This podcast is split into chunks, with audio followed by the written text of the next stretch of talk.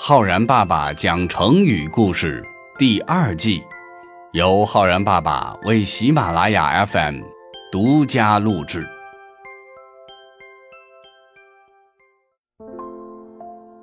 亲爱的小朋友们，我是浩然爸爸。小朋友们，听过了那么多的成语故事，你有没有发现，成语呢也不一定就是高深莫测的，也有一些成语呀。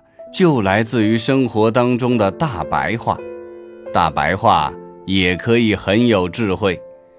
今天浩然爸爸要给小朋友们讲的成语呀，许多人平时讲话的时候就有可能用到，叫做“白面书生”。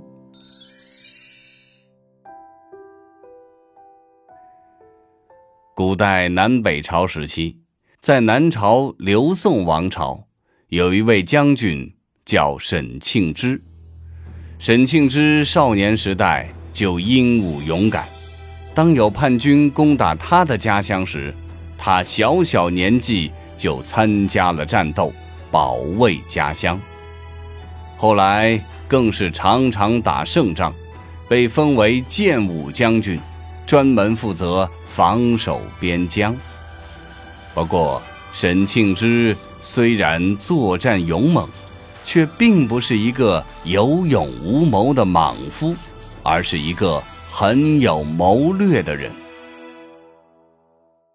比如说，有一次，皇帝刘义隆想要出兵北伐，向北边扩张领土。沈庆之听说了，极力阻止皇帝：“皇上，此事万万不可呀！”现在根本不是北伐的最佳时机，而且您还记得以前几位将军北伐失败的事吗？那都是近在眼前的惨痛教训呐。因为沈庆之不停地劝皇帝，皇帝实在听得烦了，对沈庆之说：“我不想听了，我叫别人来跟你辩论。”于是皇帝找来了两个文臣。徐战之、江战来和沈庆之争辩，沈庆之哭笑不得，无奈地对皇帝说：“皇上，治理国家的大事就像治理家庭一样，比如要讨论耕田的事，就要找每天耕田的农民来讨论；要问织布的事，就要找每天织布的女子来询问。”现在皇帝，您是要出兵讨伐一个国家，却找来两个从来没有打过仗的白面书生和我讨论，那这场仗又怎么会成功呢？皇帝宋文帝听了之后啊，笑了笑，没有再进行无谓的争论，但他心中出兵北伐的主意却早已定下了。无论沈庆之如何反对，都已无法阻止。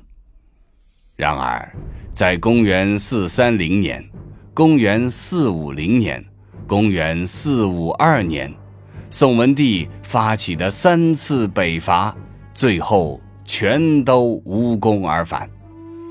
尤其是沈庆之大力反对的第二次北伐，不仅大败而归。还引得北方的敌人长驱直入，使得刘宋王朝日益萧条。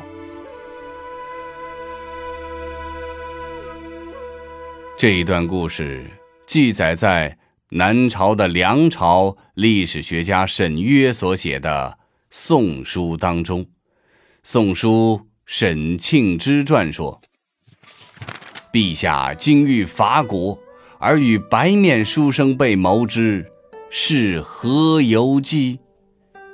成语“白面书生”由此而来，可以有两种解释：一种是年纪轻、知识浅薄、阅历不深的读书人；另一种是指相貌好看、白白净净的年轻读书人。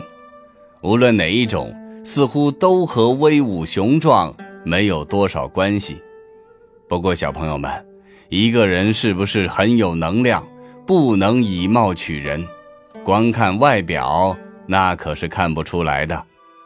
比如在南朝梁朝时代，就有一个叫陈庆之的将军，他也是个白面书生，身体非常文弱，拉不开弓，也不善于骑马，但是他富有胆略，善于筹谋，精于带兵，战功显赫，天下闻名。因为他平时爱穿白色的袍子，当时还有一句话说：“千兵万马必白袍。”